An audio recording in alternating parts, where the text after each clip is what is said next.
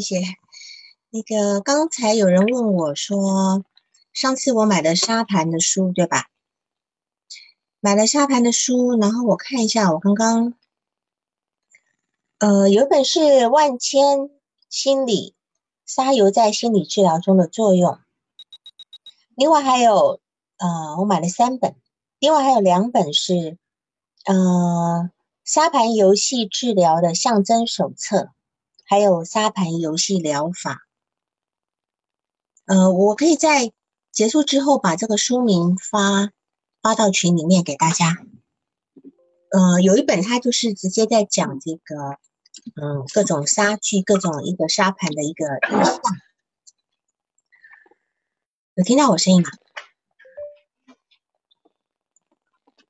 有吗？有听到我声音？好，那那个报个案老师上来了。哦，好，行，老师上来了哈，嗯，挺有意思的哈。你这个个案报了，今天第三次，是的，就是前面有一个，我记得是第八次、第十一次，对吧？嗯，一月份跟三月份吧，好像啊，不是，一月二十一号跟二月八，啊，啊，好像是，对，一月二十一跟二月八号，然后没关系，你先。你先讲你的吧，到时候我们再可能因为有一些前面的资料，我们还得回头过去验证一下。啊，我是从头开始讲，还是说，呃，你要把大家都当成不太知道你的案例，对吧？好，嗯嗯，我的这个来访者他今年三十岁，男性，然后来找我的原，我们是在一个。就是心理学的活动场所认识的，当时我们两个人在一起，后来互加微信。但后来，嗯，有一次他就因为当时我正在学黄树人，他知道我在学，就画了一张黄树人图给我看，然后我跟他解释了一下，就是聊了一会儿，他觉得呃对他触动挺大的，所以他过了一段时间就来找我说，希望我给他做咨询。于是我们就建立了咨访关系，一周一次，一次五十分钟。然后就他的那个他来的目，他的咨询目标是他没办法跟别的异性建立亲密的关系，就是他如果跟相亲对象见面的时候，他会感觉心慌，而语无伦次，大脑一下子空白。那我们刚开始建立关系的时候，我会感觉他好像有一些在控制，有一种控制感。他会第一次他就会要求我，希望进度快一些，然后他会经常抛出一些问题，等到我给他答案。当我给他一些回复的时候，他又觉得不太满意，或者我给他一些建议的时候，他会感觉非常不舒服。然后，然后中间有很多，中间后来疫情来了之后，我们就改为视频咨询。视频咨询以后。他 N 多次忘记付款，就是我们是之前协是咨询设置是先付款再咨询，他很多次以后忘记了付款，嗯，然后他的，因为我没有准我我没有对照我的那个文字稿去念，我就凭我自己的感觉说，好，没关系。他的长相瘦高型的，然后脸也比较瘦。嗯，但是他之前来面试的时候，他我会发现他每一次来面试，他都要去结束之前或者结束之后，他都要去上一次卫生间。啊，结束前跟什么叫结束前跟结束后？或者开始前，呃，或者说他一来他就说我先上个卫生间，或者结束以后他说那我要回去了，他也说要上一个卫生间。你怎么解读他这个行为？这我会有一些好奇，这身体是是紧张还是说身体的原因？因为他经常晚睡，特别特别晚睡。嗯嗯。通常来讲，我觉得我会考虑他的焦虑情绪。通常来访者如果今天是在咨询当中说要去上厕所，跟他咨询结束后跟咨询开始前去上厕所，其实意思都是不一样的。嗯，咨询前。他去上厕所，他其实是他很焦虑，他他他要去排空，他去排空一些东西，然后他才能够专心跟你讲话。咨询中他如果跑去上厕所呢，我觉得带有一点攻击，我感觉。当然这个都要现呃根据的你的案例去讨论。咨询结束以后，他去上厕所呢，事实上它是一种释放。哦，对，那大部分是在咨询结束之后他去上厕所。嗯嗯，好，偶尔一两次。中间有一些压抑的东西，你懂吗？嗯。他有一些压抑的东西，他可能在咨询室里面还是你，你虽然感觉他到他不是那么好，好，不是那么顺，对吧？哈，但是他可能还是有些压抑的东西在，那你就可以问他，你可以问他，你说你跟你女朋友，呃，约会的时候上厕所情形是怎样的？嗯，这可以问的，好吧？好，来符合一下你的那个咨询状态。好，那你继续，你继续，然后。嗯，他的他成长的经历是小时候跟妈妈在一起，爸爸一直在外地，然后爸爸回来，爸爸的脾气会比较凶，他回来了以后也是跟经常跟妈妈吵架。嗯，他会感觉挺为妈妈伤心的，挺难受的。他会心疼，他会心疼妈妈，妈妈，但是好像又没有办法去做什么，很无力的感觉。他记忆深刻的一件事情是过吃过大年吃大年夜饭的时候，爸爸把饭桌掀了。嗯，他说他一个人端着一个碗，刚好碗里还有一点饭跟菜，他很庆幸还好有一点饭跟菜。然后他说他是待在那个门口的。我说你你待在那为什么待在那里呢？他就说可以跑出去。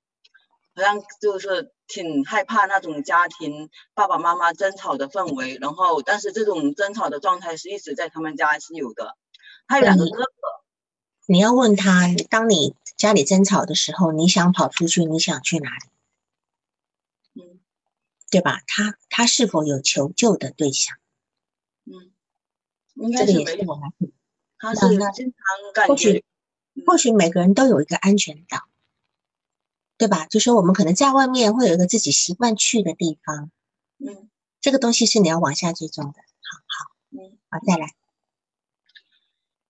然后他两个哥哥，他是他是最小的一个，大哥比较凶，他感觉对大哥的感情就像对爸爸一样，比较害怕。然后大学毕业以后，就在大大学毕业以大学期间跟大学毕业以后接触过。三个女性朋友都是交往不到两个月就分手了。嗯，那我具体问他，后来有聊过，具体问他是怎么分手，其实是聊下来，呃，就是咨询下来发现是他很多行为引起对方的一些不满，导致对方提出分手。他他说是被分手，其实我的感觉是他，其实他的行为让对方提出分手。嗯，那跟我建立咨询关系以后，一个月以后，他开始又开始相亲了。进行一个相亲对象，然后维维持到现在有七到八个月，然后他说这是他维持呃一段亲密关系最长的时间。嗯，但是在这段关系谈婚论嫁吗？有，他他到那个女孩家里提过亲，就见过父母了。啊，嗯，然后就是上次在去见父母之前。不是在我们的咨询时间，他在见父母之前打电话给我，他说他非常紧张，需要我的呃缓解一下。然后我那个时候是呃突破了四次跟他打通电话，就给他一些安抚。然后他父母之后回来跟我说反馈说呃还不错，他说谢谢我。那一次是是突破四次的。嗯，然后但是整个过程我看他们的交往是非常煎熬的，我我自己都感觉很辛苦。是你的来访者煎熬吧？不是，不是对方煎熬，你也煎熬。对他每经常为如何给对方发信息而焦虑，经常是这个话题。那嗯，就是他不知道该怎么发信息给对方，然后发一句要想半天。再回语，然后要他希望他发的呃语音就是微信是那种语出惊人的，让让对方觉得很好的，不是觉得很 low 的那种。然后通过公，然后他也不知道，他甚至说去找女朋友约女朋友出来吃饭，约女朋友出来玩，他觉得需要一个理由，他觉得没有理由去约他好像就不行。他总是为自己要有一个很很正式、很冠冕堂皇的理由，是吗？对，就他说一定要一个这样的理由，但我就会反反问他，我说男女交往，呃，出去散步、吃饭一定要理由吗？他说没有理由，他去约他怎么行？就觉得不好意思，然后他不好意思跟对方表达一些我想你呀、我喜欢你这种亲密的话语。他觉得难以说出口，呃，最让我觉得呃奇怪的是，他目前他们两个人仅限于牵手，嗯嗯，到八个月了，嗯，呃，这样好不好？就是我们就是说，其实你这个部分呢，呃，我在看你这个其实是还挺进步挺大的。我们我们来看他的那个房树人的部分，从他开始交往女朋友就说。他觉得每天要给女朋友发很多信息，呃，发信息的话都要发的很很有，就是很有内容。是的，他每次去约会聊天也会准备一些话题，很有内容，对吧？嗯，是的。我们去结合到他最早画的房树人，第一次房树人，你记得当时我们对他的房树人是怎么说的吗？嗯，他就是就是你第第八次的那次督导的那个房树人。嗯。你记得吗？我记得老师说是他有一些眼高手低，对，就是他画树从上往下画，他的房子想画四合院，可是却画成普通房子；想要呃想要画大雁，却画成海鸥；想要画海，却画成湖。然后房子是架在呃就是呃有有点山坡上，然后用一个梯子走下来，就是。然后想要独立，却一只脚走，要走向要回家的样子。是的，就是他第一次房树人的这个部分。那那时候我就说，这个人事实上是有一点点眼高手低，他内心的那一种想法是很丰满的。是的，就是理想很丰满，现实很骨感。所以这样的事情也同样的就会呈现在他交女朋友的状态上。他很想呈现给女朋友，他很他很有内涵。谈，而他言之有物，但事实上他又为此焦虑到不行。是的，所以他的焦虑是建筑建立在不切实际的对自己的期待上。嗯，是，就是他一直朋友搞不清楚他他在干嘛，对吧？嗯，好，然后呃，但是呢，就是说这样讲，就是说，嗯。到，但是到最近，你刚刚就是昨天发给我的他那个房树人的图呢？他其实这次房树人的图，你大致说一下。他画了一个封闭式的四合院，啊，就是他想画的。让我让我觉得最突兀的是，他那个树是从房子中间凸起来的，他就好像一个巨大的阳具，想想突出原生家庭的这种感觉，就想冒出来。然后在房子上画了成双成对的几对人，有他跟他自己，还有呃两对另外一对成人成年人，还有两个母女俩。然后他树房子前面跟侧边都画了四棵树，就让我感觉像战士在守卫我的家这种感觉。然后他这些画还是从上往下画吗？他有注意到吗？他还是由上往下画吗？呃他那个树，因为他是咨询结束以后，我跟他说我要去报公开督导，能不能画一幅房树人画？他没有说那从上往下，当时我们就没有进行这么画。啊，他是直接发发给我的，就早两天发给我。对，好，你你认为那棵树很有阳具的味道，就从因为它四合院是四周房子，中间种了一棵大树，对吧？是的。那么你你会觉得是一个阳具，当然当然，如果说他今天有一个阳具的话呢，我觉得至少还算是，呃，我会觉得是他自己的字体是已经建立，稍微就是能够比较明确了，因为这也是一个力量。然后在一个在一个四合院中有一棵大树，首先呢，它也可以成为一个支柱，是他想成为这个家的支柱，对，也可以成为一个支柱，然后在家里这个地方里面。出现了蛮多成双者，就有三四对成双成对的人，跟他第一幅画是差很多的。就说从这个房树人的这个状态里面，他的你看那个房子也丰富起来，成成为真正的四合院，蛮多窗户的，也蛮多树的。好，就说从这个地方来跟讲，而且这个房子是遭结结实实的落在地上。是的，他以前是在那个山坡上，以前在山坡上还得有个很微微站站的梯子下来哈。然后呢，另外还有一幅房树人是他画牵着一个女孩子，两个人手牵手是吧？这是什么时候画的？第二次。中间，中间就第二次报呃报您第二次督导的时候画的。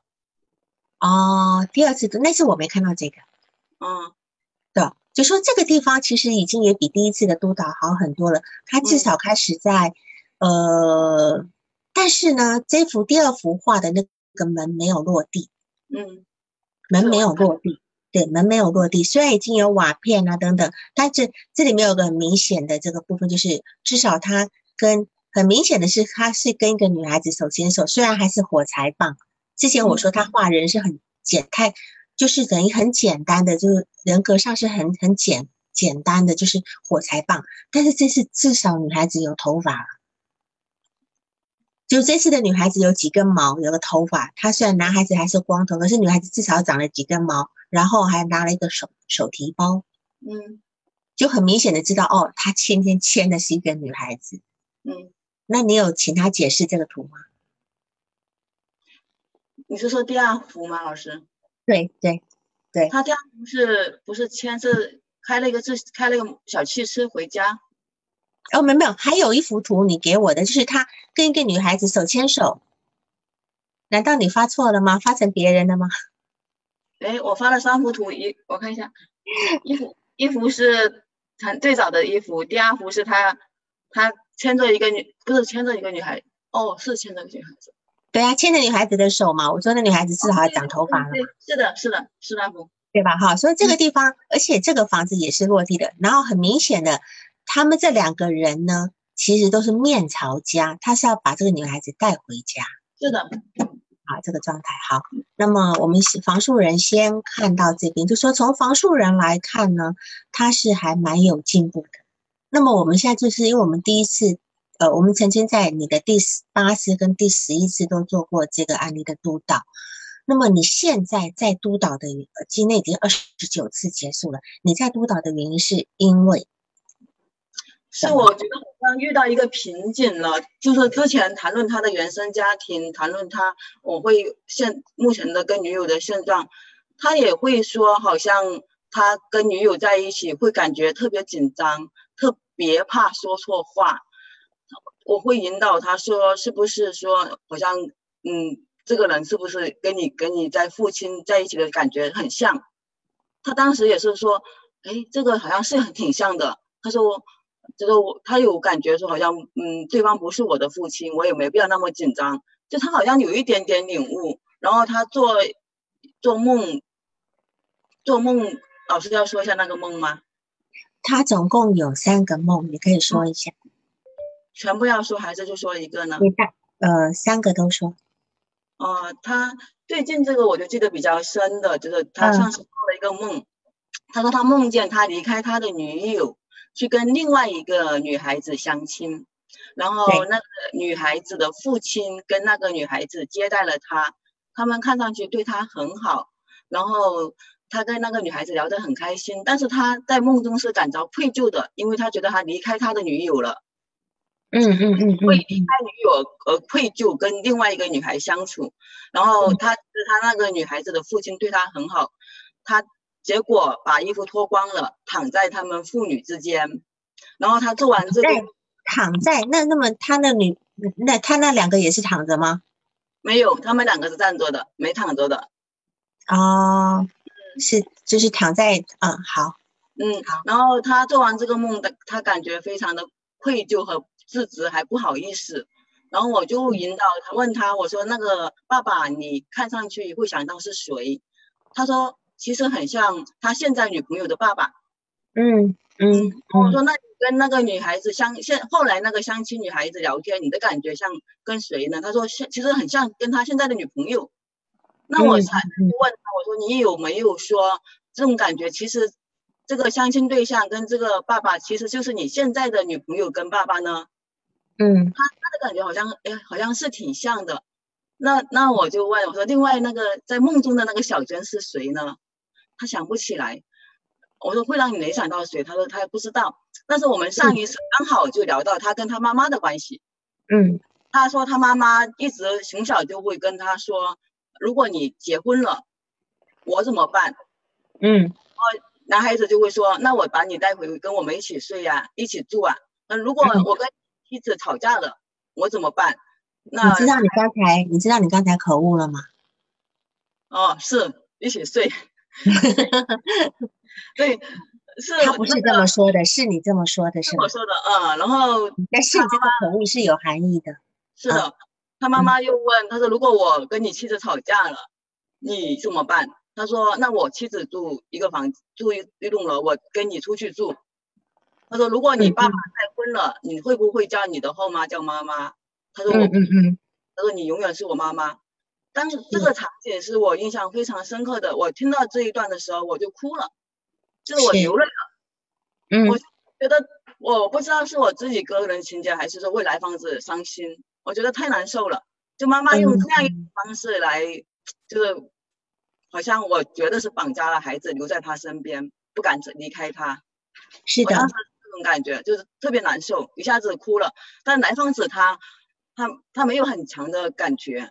他，我就是觉得他有很多的情感隔离在里面，他咨询的整个过程都没有很多情绪出来。呃，这个地方呢，我们就从两件事情来讲。第一件事情就是那个梦，第二件事情是你听了他讲的这些需求之后，你掉眼泪了。好，然后他觉得很压抑，他好像被你吓到，对吧？我们先讲这个反应，就是说他妈妈。现在总是隔几天就会打个电话来跟他叨念他爸爸多不好多不好抱怨，每次讲一个多小时是吧？是，他是说他目前跟谁都不是很想说话。我说那你有跟谁比较想说的话吗？他说妈妈，他妈妈打电话过过来的时候可以一个多小时都可以这样一直听他说。听谁说？是妈妈说还是他说？妈妈妈妈在，对，安慰妈妈。成为一个安慰妈妈的一个状态，那我们就可以知道这个情形不是现在才有，他应该是从小就是一个安慰妈妈的一个角色，是的，安慰妈妈角色。所以在这个地方呢，他妈妈对他而言，他曾经是心疼他妈妈的。嗯，每次他妈妈他爸爸回来跟妈妈吵架，他是心疼妈妈的，但他又无为力。所以在这个地方，当他在讲他妈妈这个情形的时候，他看到你你流泪以后，他觉得被吓到了。那你就要知道，其实他很需要一个有承受能力、边界清晰的母亲。他不希望你也成为那个很弱的，他保护不了、保护不了他的母亲。他首先他保护了、保护不了母亲，母亲也保护不了他，这是他小小时候的一个状态。你理解我的意思吗？所以，当然你当时不知道有没有跟他讨论，就是说。我感觉你好像对我的反应有点吃惊，你有没有去讨论这个部分？没有，我当时就是表达说，我我听到这些，我心里其实挺难受的。我不知道当时你听到这些的时候，你心里是什么感觉？我没有去表达那个。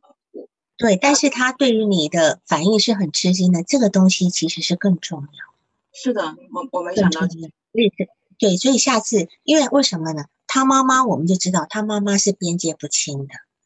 小时候一定也是常常在跟他，你看他两个哥哥都大他比较多，嗯，大哥甚至在爸爸不在的时候是取代了爸爸爸的位置，嗯，他很怕爸，他很怕大哥，对吧？哈，那么这样的一个情形的话，所以母亲会拉他为同盟，母亲把自己的情绪让让来访者来承载，甚至他成为一个母亲呃去消化母亲情绪的一个人。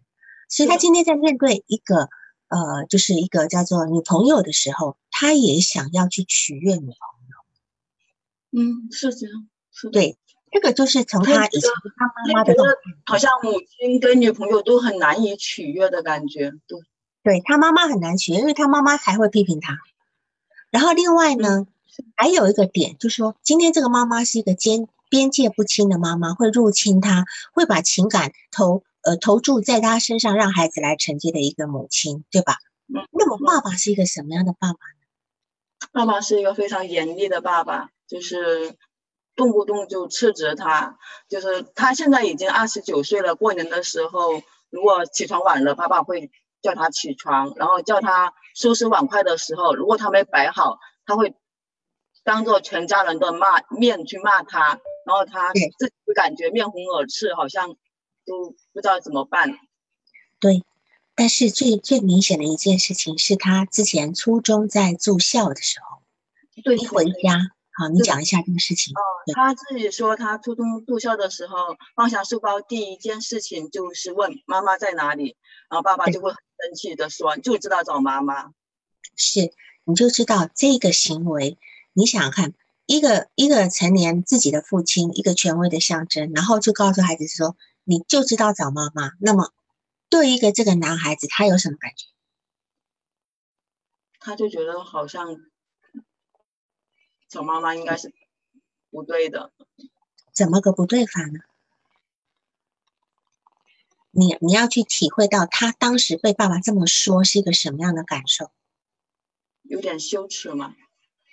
对，有点羞耻，就意思就是说，好像我还没有长大，我乳乳臭未干，对吧？好，嗯，然后甚至就是一个。呃，好像黏着妈妈的小娘炮一样，那那样的感觉。所以他今天在他有提过，他说他自己感觉是黏着妈妈的，就是妈妈的。他咨询中有提过，说好像就是妈妈的一个，就贴着就黏着，就是你刚才说的那种黏着妈妈的这种感觉，一直是跟着妈妈的这种感觉。而且爸爸对于他这个部分是讥讽的，嗯，是嘲笑的，对吧？好，那当然这个部分我们就可以知道。这个这个这个课题，权威的课题，可能就是他他呃他现在领导的那个那个部分的课题。但是事实上呢，他虽然，比如说你你今天在第第十一次的时候告诉，还是第十次的时候告诉他说，你最好去呃做有氧运动。是的。然后他离开咨询室前告诉你说，你刚才叫我运动，我很不舒服，我有一种被安排的感觉。是的，是的。所以他虽然说是很不屑他，很怕他爸爸的，但实际上他也很不屑他爸爸对他的指指点点，包括现在长大，他爸爸教他怎么交女朋友等等，他都很不屑，是吧？哈，所以他对在这地方，他就是对于你来投射，也是有一部分是投射为权威跟父亲的部分。所以你今天叫他干什么？但是事实上，这个人的字体是很虚弱的，他又没有能力，就是我们在那个。在那个房书人看到了，他是一个眼高手低的人，嗯，领导布置给他工作，嗯，是一个怎样的情形？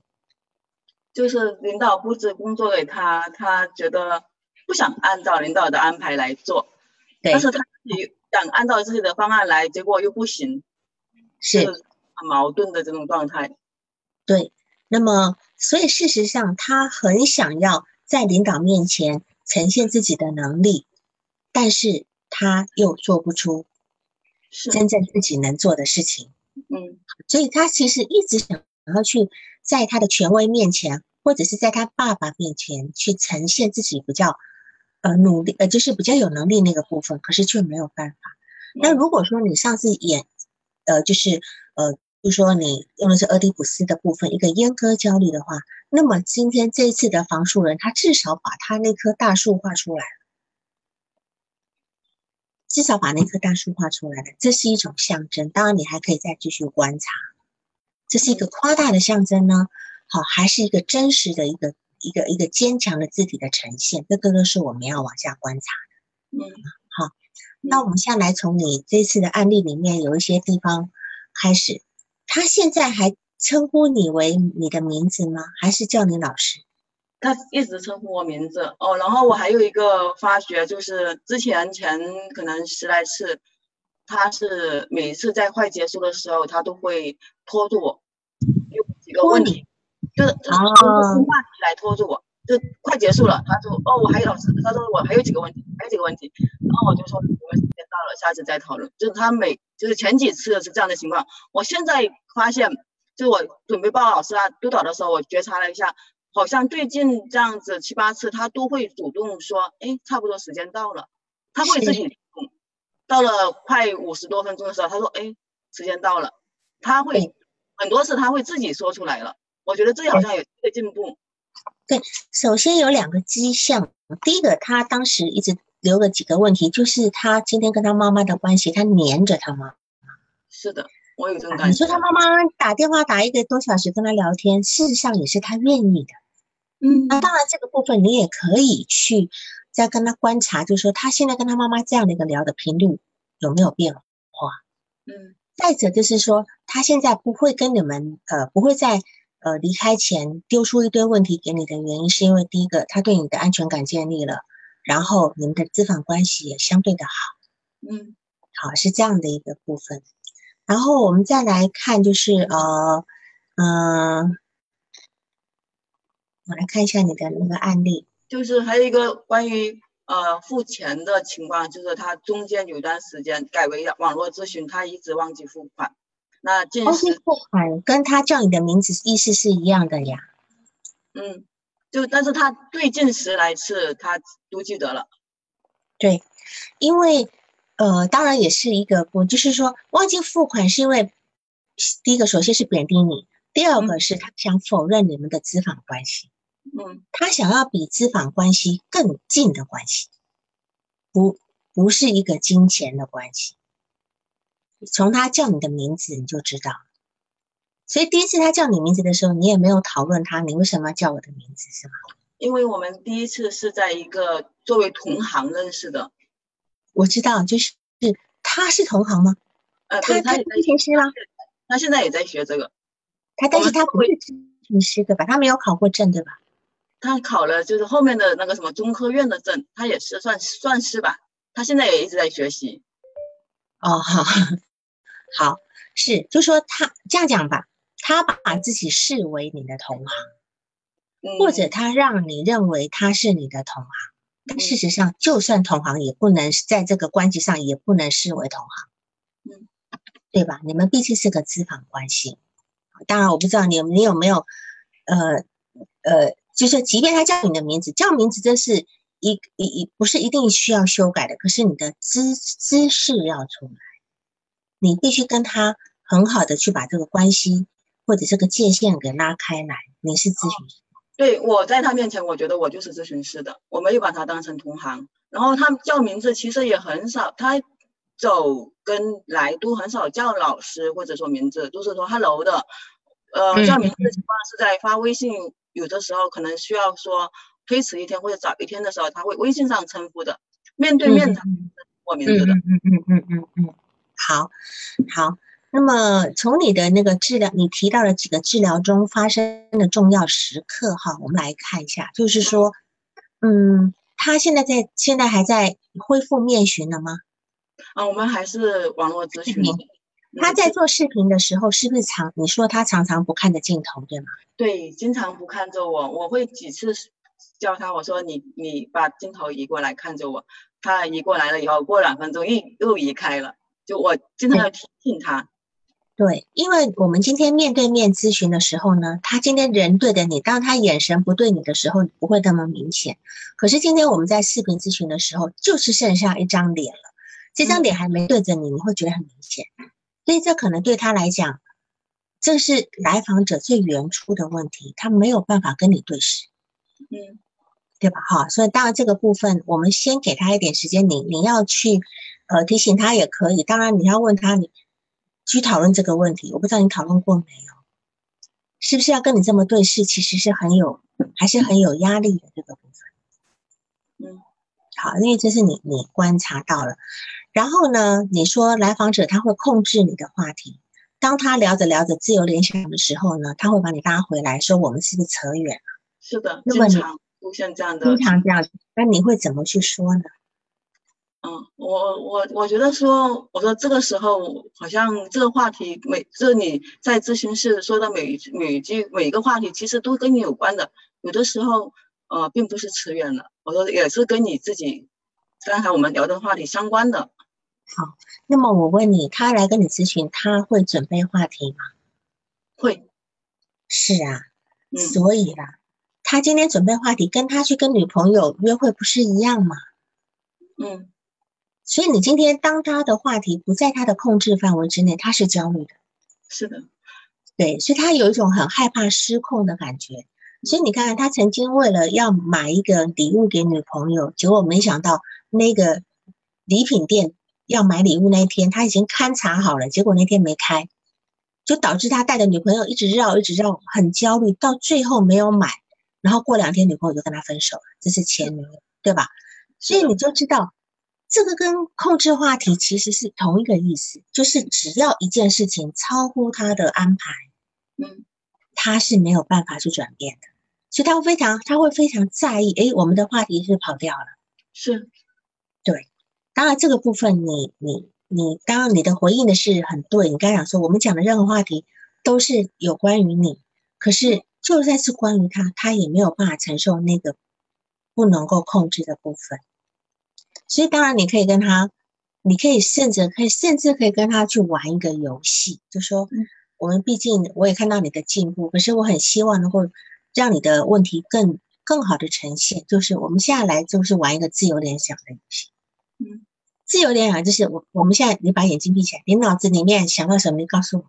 嗯，我们放掉放掉你准备好的话题，你去让他，你看他敢不敢？就这种东西就很像玩那种闭着眼睛往后躺，让别人接住那种游戏一样。就安全感，他有没有足够的安全感？说，除了安全感之外，他这种失控的问题到底有多严重？就包他现在是连包括连谈话都没有办法不依他的想象。是的，他有个很有意思的地方，他讲到说，我记得在在这个里面，他说他跟他女朋友讲话有一种叫飘的感觉。嗯，他说他跟女朋友在呃，他说上周日我约女朋友出来吃饭，一直都没有看他。对他穿什么衣服、什么表情，感觉很模糊，有一种在飘的感觉。嗯，你有去探讨这个飘是什么感觉吗？我就问他什么一种状态，他说他就是感觉。我说你当时在干嘛？他说他就是在想，在酝酿说什么话，然后加工一下，说出去，然后就开始。哦，我问过他，我说飘是那种感觉是吗？他说就是放空的这种，没有聚焦。那既然没有聚焦，他又如何能够去想他下一个话呢？等于是女朋友回应什么不重要。今天我把话的我把我的话讲完了，然后我开始想下一句我要跟你讲什么。所以女朋友讲什么不重要。对的，但是这个部分怎么是飘呢？他应该要更专注的去想他接下来要想什么呀？嗯。而且他说他有一种飘的感觉，表示这个感觉跟他以前不太一样。嗯。你理解我意思吗？他第一次告诉你说我这周日跟女朋友吃饭，交往了七八月的女朋友突然告诉你说我这次有飘的感觉，我会觉得这是一个比较特殊的现象。你你把这句这个你把这个逐字稿写出来了，我就觉得挺有意思。或者是这样讲，他跟他跟他爸爸讲话的时候会飘吗？嗯。他妈妈在跟他抱怨爸爸的时候，他会飘吗？嗯。他这个飘是否是一种防御？那么当他在飘的时候呢？他女朋友当时在说什么？你你理解我意思吗？也许女朋友正在讲一些啊，我们呃要规划什么，呃要干嘛要么，他他他就一下飘，他就他有一种防御性的阻抗，他就防御这个部分，他就飘了。这是可能他下次再讲到这个事情，因为他应该是要很紧张，他不会飘，飘不是一种紧张状态。他如果想到说，我下一句话要跟我女朋友讲什么话题，他应该会很专注在自己的事情上，对吧？这因为这这句话跟他之前讲的不太一样。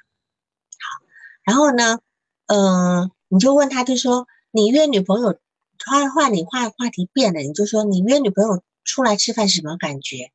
他说没有什么期待跟开心，反而是有点紧张，是有点紧张。这个紧张我能够理解，因为他。战战兢兢的在准备跟女朋友，好像每次都要打一场仗一样。他要完成一个任务，对吧？然后，然后他这次又说了，他说吃饭的时候偶尔也看他，但是又感觉没有认真在看他，我感觉很奇怪。这个又是联系到上面讲的飘的部分，所以我觉得这个部分你要去再深入这个飘的感觉。这感感觉跟他以前往常不太一样，然后当然他说我会觉得有点隔离，注意力不在女朋友身上，因为我在脑海里酝酿，我先等一下要讲什么讲什么。好，那么当你的回应也是对的，你说好像不能够流畅的随意交流，这是对的。但是不能随意交流，那么呃，你既然在酝酿一个下一句话，那为什么在飘呢？好吗？好，你去聚焦在这个部分。所以他说他回来很困惑，这样子。那你要问他，因为他其实说真的，这段话这一段对话很有意思，因为他抓到自己的感觉。是的，其实他我会感觉他那个就是他这个领悟力好像是觉察力还蛮强的。他经常会会他说他会有的时候还会说，我感觉有些东西就要出来了，但是没出来，就是他会这样子。嗯啊，有人举手是吧？举手是要发问吗？五七二三八四零六，没事，我们我们继续讨论。也许过少不行啊？五七二三八四零，你举手是要发问吗？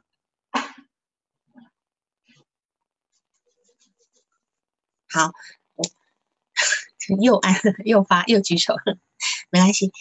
嗯，然后那个就是。因为他已，他现在呢，已经开始进入一种心心智化的第一步，他能够抓到一种感觉是比较不一样的。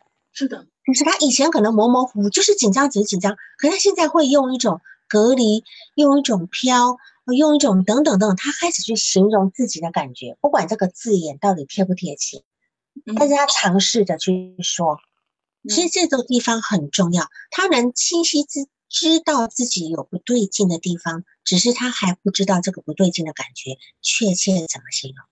是的，他就是这种状态，他觉得自己很多事情不对劲，但是不知道是怎么一回事。就像老师我上次说的，他很难很不敢去约女朋友出来吃饭，但是好不容易约了一次，他连续那天晚上打通宵电影，然后第二天白天也打东玩游戏，然后他就给自己找了个理由，就说。哎呀，这个状态这么差，怎么去吃饭呢？他就不去了，他就觉得好像是说为了不去吃饭，前就是玩通宵游戏这样子。对，那我们就来再来解释你讲这件事情。明明隔天就要跟女朋友约会了，我今天晚上却通宵打游戏，早上还打游戏，对吧？搞到自己状态很……那么请问他真想去吃饭吗？是我当时就是这样问他嘛，结果他怎么说？他想吗？他他其实我觉得他现在心智功能还蛮高的，他觉得说，可能他其实是不想的，只是害怕的，所以他但是或者是说他其实想，但是他一想到明天要去约会，他非常焦虑，他焦虑的情形之下，他的心情没有地方安放，他只好靠着打游戏来度过，是的，对吧？利用打游戏，然后让自己没有那么焦虑，嗯，就没想到过度了。他本来想要度过那个时间，这有两种可能，一个是我真心不想去，还有一种是我真的太焦虑了，明天要跟他约会，我我很担心又出什么错。当然，这个事情其实是第二件，第一件事情是他曾经被女朋友的老爸爸约去约去家里吃饭，要帮女朋友过生日，就他那一天前一天晚上发烧，嗯，对吧？他前一天晚上发烧就没有去，没有去，而且他并没有告诉女朋友他发烧，是。就只说我不舒，我有事或我怎么样，我不能去。那么其实这个事情呢，我们就要把他的把他女朋友爸爸拉进来。他女朋友的爸爸到底意味着什么？他的梦中，我们刚刚他讲的梦，他他在他女朋友跟女朋友的爸爸面前，居然脱了全身脱光，裸体了，这样的一个梦意味着什么？我我跟当时跟他解释是说，我你裸体了，不代表是说。现实生活裸体，就表示你对他们妇女是蛮真诚的，真诚相待的。你看，我都脱光了给你们看，我是很坦诚的。这但是他的情绪是焦虑的呀。我们我们今天解梦得从他的情绪去着手。嗯，他在梦中的情绪是非常羞耻跟焦虑。然后这个地方我会联想到你的那个诊断，就是三角关系。嗯，一个三角关系。今天女朋友跟女朋友的爸爸是否也是他跟他妈妈跟他爸爸，对吧？他今天这份羞耻感，就是说他今天在这两个人面前是赤身裸体的，是毫无遮掩的，而且他的感觉是，就是说，你应该要继续往下问。那么在梦中，你是比较在意被女朋友的爸爸看到你裸体，还是被女朋友看到？如果今天只有你在女朋友面前裸体，你会怎样？哦，这个我觉得他的羞耻感一定来自女朋友的爸爸。呃，这个梦是他快结束的时候，几还有十分钟左右他报的。啊，是，这个就很，当时没，就是没深入下去。本来是应该可以再一直往下问。不让你深入，他不让你深入。是，就是正在结束前暴露的，通常都也不太想讨论。他又，但是他又想告诉你，他又不想讨论，或者是他今天故意把把诗把东西丢给你，让你记得这件事。好，就是有，就是东东是吧？再说这个，他是一个，他确实是个修饰感，而且这是个很明显的三角关系。上一次也是他的他的未来的岳父约他去吃饭，他发烧了，是的，对吧？然后这一次他的他的女朋友约吃饭，他却通宵打游戏，因为他跟他毕竟交往了七八个月了，为什么这次才会这个样子？你要问你们这次有什么议题要谈吗？啊，没有，他他。交往了七八个月，但是他们见面的次数很少，可能也就是七八次，不知道有没有。真的很奇怪哈，但是即便七八次也见过了对方的谈婚论嫁。呃，他端午节的时候，他女朋友没回去，要加班，他回去了。他爸爸，男孩子的爸爸要求他去见女朋友的，去家里坐一坐。嗯嗯嗯嗯。然后女朋友的爸爸、姐姐、妈妈都告诉他。要对女朋友积极一些，告诉他怎么去追女孩子。是啊，但是他很不屑呀。他挺开心的，我觉得他他当时听到这样子感觉，呃，不不是不是他自己的爸爸，是女朋友的爸爸。哦哦哦哦哦。他去女朋友家里，女朋友的爸爸和女朋友的姐姐告诉他要怎么去追这个女儿，追他这个女朋友。他说你要积极一些，主动一些，要浪漫一些。他当时我他说就是讨论说，好像家人其实挺接纳你的，你就是前进，就是多多跟女朋友多接触。他其实去我感觉信心更强了一点点。对，就说这个这个男孩子他本身，你觉得我们如果谈到他的依恋模式，你觉得他是什么依恋模式？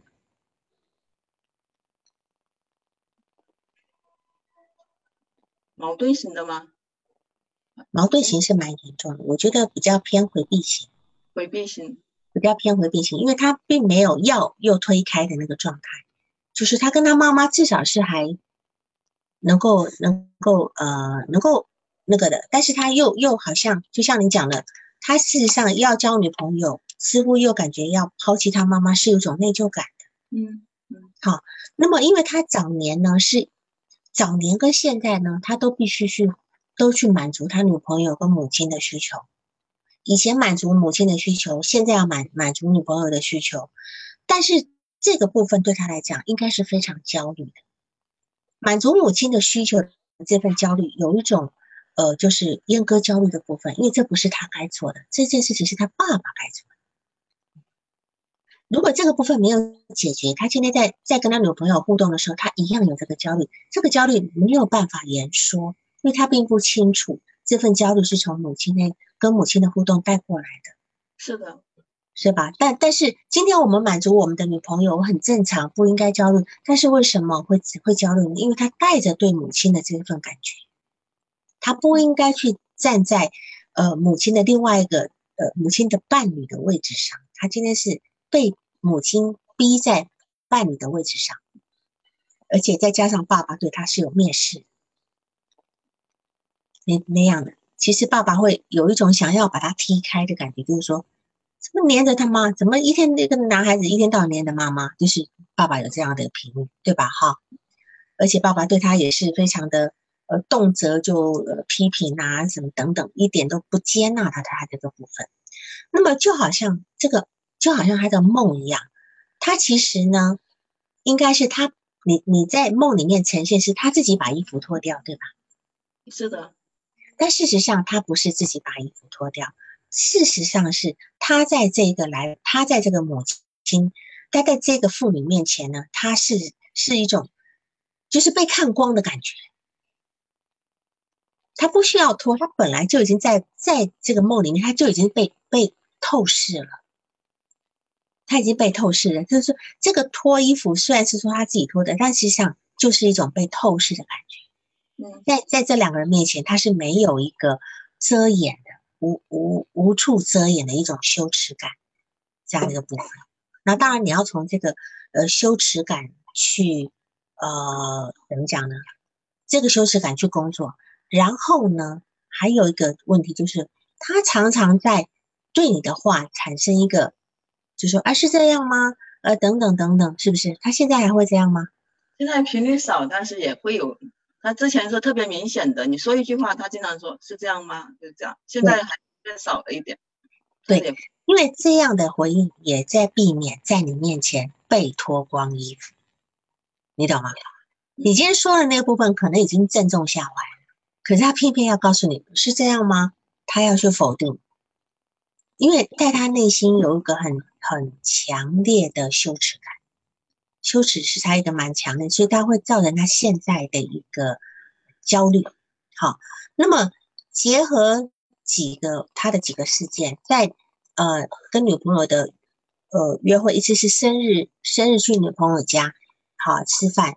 啊，那然后一直是通宵玩游戏的这个这个部分呢，都是显现他在亲密关系前是可能被贬义的，他担心被贬义的，所以他会有这样的一个，所以他有他的紧张来自这里，他的紧张来自于他会被羞辱，他会被贬义。是他之前就昨天上次他咨询上个游戏他咨询说，他说我感觉我很卑微，很卑微，为什么？他说他跟女友交往，他感觉自己很卑微，然后好像目前的状态一直在等着对方，呃，提出分手。但是已经见过家长了呀。是啊，但是他觉得还不是女朋友啊。我说为什么你们都见过家长了？他说我没有正式跟他表白呀。他觉得还没有说正式是女朋友。你看他，他们交往八个月了，就仅限于手。他甚至都不敢说想你，不敢进一步的亲密接触。他说他不敢去，他说他觉得那个好像是占别人便宜，很我很忌讳，他很忌讳这个身体的接触。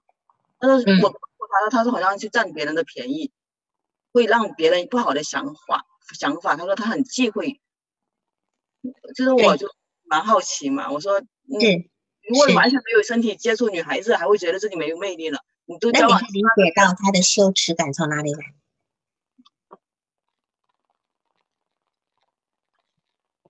如果说今天我们把这个女朋友替换成他的母亲，嗯，替换成他的母亲，今天有一个爸爸就在那边虎视眈眈的在看你今天到底要对你妈妈做什么？你今天一直黏着你这个黏着你妈妈这个小娘炮，你到底要干什么？所以他一定是充满羞耻感。那还是个人焦虑吗？嗯，乱伦焦虑，我觉得应该讲，其实他不一定对他母亲有那个部分，嗯，但是他被架在那个位置上，嗯，是他妈妈对他过分入侵。是是的，你理解吗？他是说从小就不因为因为某一件事情好像是受伤了，就一天到晚在家里。我说哥哥呢？他哥哥都跑出玩，跑出去玩了，是他大部分是陪时间陪妈妈的。对，所以就是说这个部分来讲呢，呃，等于是说他妈妈把他绑在身边，绑在身边以后，他又觉得爸爸一直在看着我跟妈妈到底在干什么。这里不一定是他真的想要有一个乱伦的部分，当然我们很简单可以说啊有乱伦焦虑，因为他跟他妈妈太近了。可是我们去看他，他事实上是想要离开，可是离不开。嗯，我比较会去感觉到有一部分的分离焦虑在里面。嗯嗯，分离焦虑其实是想要离开而离不开的焦虑。嗯，他觉得我我应该要自己独立的，可是就像他现在。没有办法，就像他没有办法真正的跟母亲切割，然后去跟另外一个女人建立关系。他跟一个女人建立关系的时候，就会把这种感觉带入跟妈妈的关系那种羞耻感里面。嗯，是。而且你看他几次都会，他这个未来的岳父都会在这里面跟女朋友只有见，只有见七八次，然后呃岳父就有一次的消息，梦里岳父又出现，对吧？嗯，好，那当然他的。他的那个房树人，还有他的那个外另外一个梦，是跟一个女孩子很开心的、很愉悦的、不想醒来的那种感觉。那是这个很纯粹的，就是离开了那种呃母亲的那种入侵跟占有的部分，他想要真正去建立一个平等的关系。嗯，这是他的一个愿望，所以他这里面也是他比较常常出现的一个梦。是的，对吧？好，所以这个部分你都可以去跟他解释，因为其实。呃，解释呢是很重要的，因为他的那个梦跟他的反应跟联想呢，我们要去跟他过去的生活进进行一个重新的配置。嗯，如果今天你的解释跟重构是正确的话呢，其实会引导他新的一个回忆，还会引导到他新的一种心智化的部分。因为这个来访者已经有心智化的部分，就现在就等着你能够进行多一点的他的解释。然后这就是我来督导的这个目标，就是说该如何这样来推进跟解释给他。对，就是刚才我们讲的这部分，你都要很好的去去解释呀。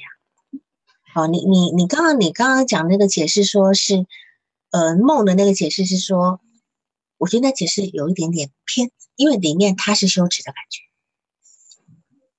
理解吧？对，当时就十分钟，他说他做完这个梦非常的。焦虑跟羞耻，那我好像会安慰他的情绪。我说，好像你脱光衣服是坦诚对坦诚相待，对他们父女俩，然后那个就是你对他们，就是对小娟，对你的女好朋友女朋友是蛮真诚的。他听完我的解释，他好像又哦，原来是这样啊，他感觉会更心安一点点。就因为已经只剩下几分钟了，就没有推进这个梦是觉得太短太局解释的太快了。对，但是通常我们还是一样以来访者梦中的感受感受。好好，那么你说如何从动力学来理解这个来访者呢？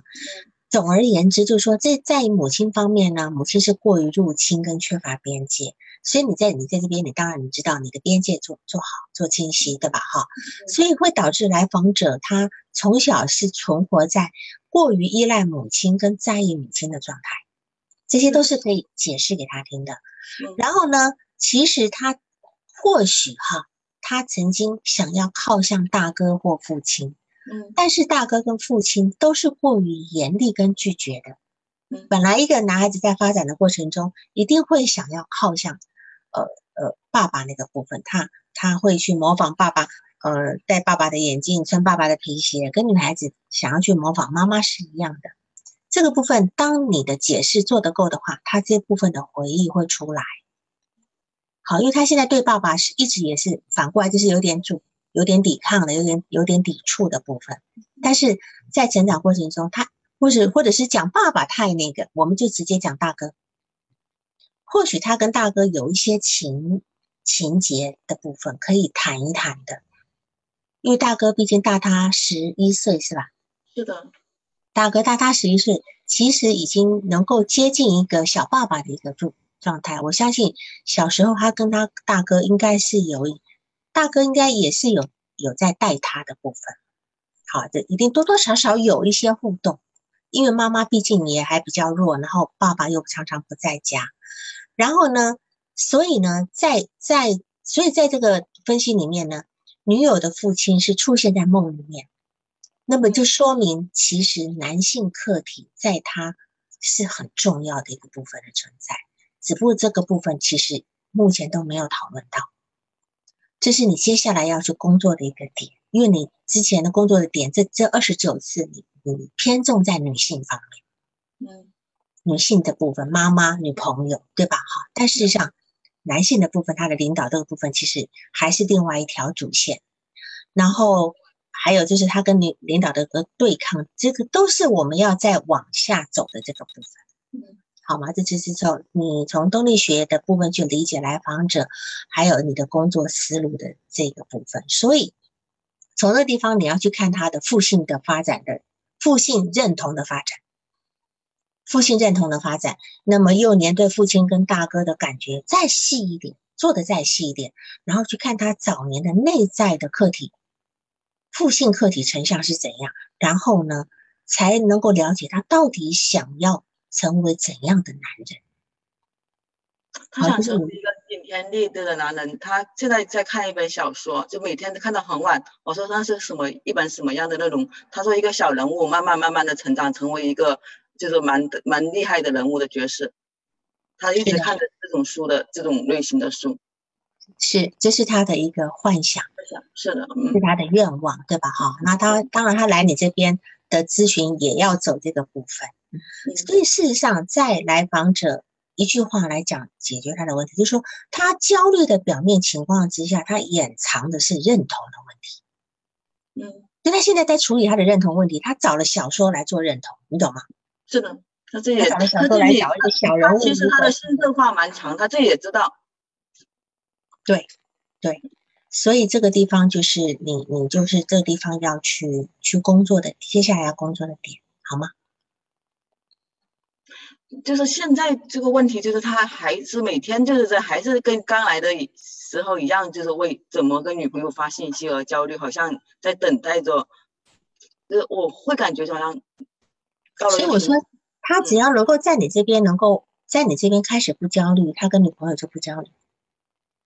嗯，你要让他在你这边开始不焦虑。他的各种，比如说他跟你讲，呃，比如说他现在已经慢慢在好了，就是说。